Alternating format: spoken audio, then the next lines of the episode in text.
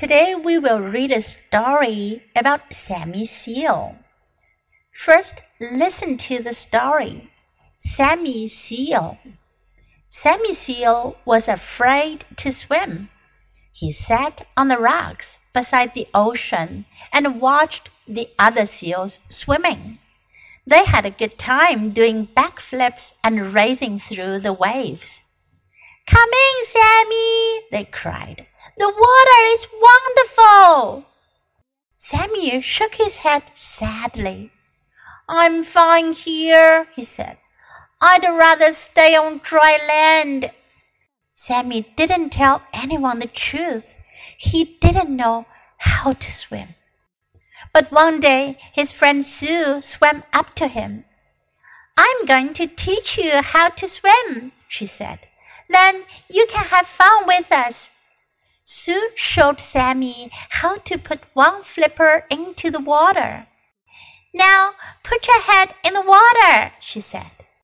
Sammy put his flippers in the water. Then he put his head in the water. Suddenly, he fell in. For a moment, he was scared. And then he realized something wonderful. Yes, Sammy, cried Sue. You are swimming. 这故事讲的是一只叫做 Sammy 的海豹，它本来呢很害怕游泳，它不会游泳。后来是怎么学会游泳的呢？在他的朋友的帮助下，我们来看看 Sammy here was afraid to swim. Was afraid to 害怕 was afraid to swim 害怕游泳。 He sat on the rocks beside the ocean，坐在大海旁边的石头上。Ocean 海洋，beside 是在什么什么旁边，and watched the other seals swimming。他看着其他海豹游泳。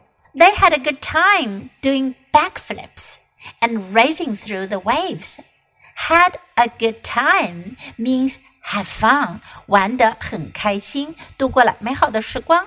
做什么呢？Doing backflips，后空翻；racing through the waves，在波浪中追逐比赛。Come in, Sammy! They cried.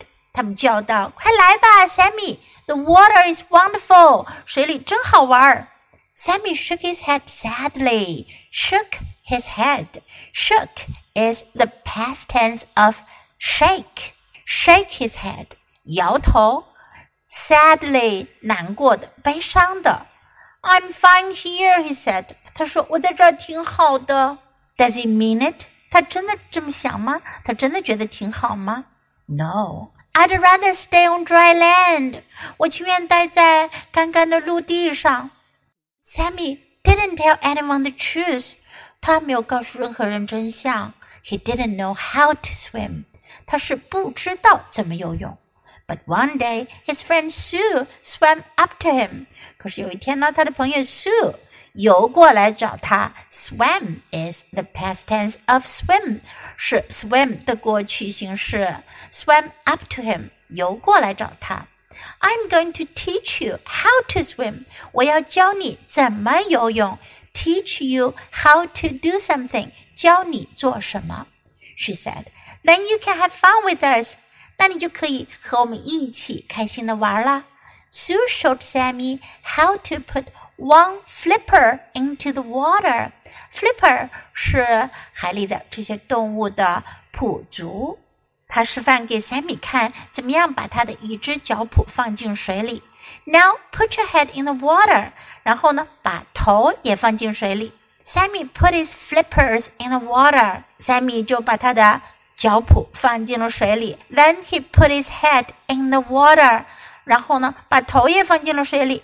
Suddenly，突然间，Suddenly he fell in，他摔了进去。For a moment，for a moment 表示有那么一会儿。He was scared，scared 害怕的。And then he realized something wonderful，然后他就意识到。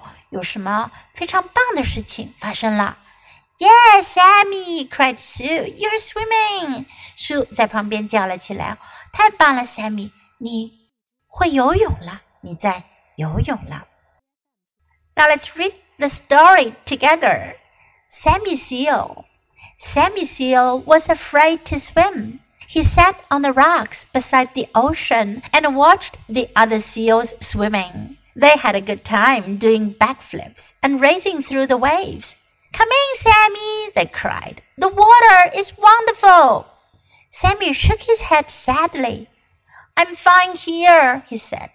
I'd rather stay on dry land.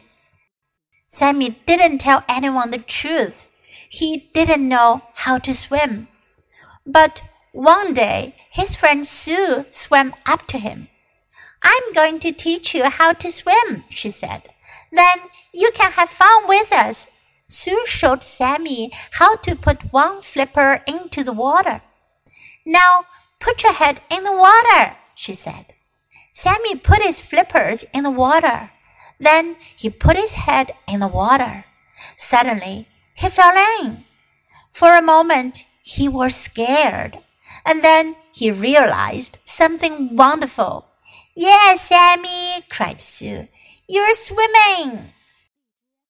Do you like today's story? 你们喜欢今天的故事吗？如果喜欢的话，别忘了给 Jess 老师点赞哟。你可以在 YOU 英语公众号找到今天的故事的英文和中文译文。Thanks for listening. Until next time. Goodbye.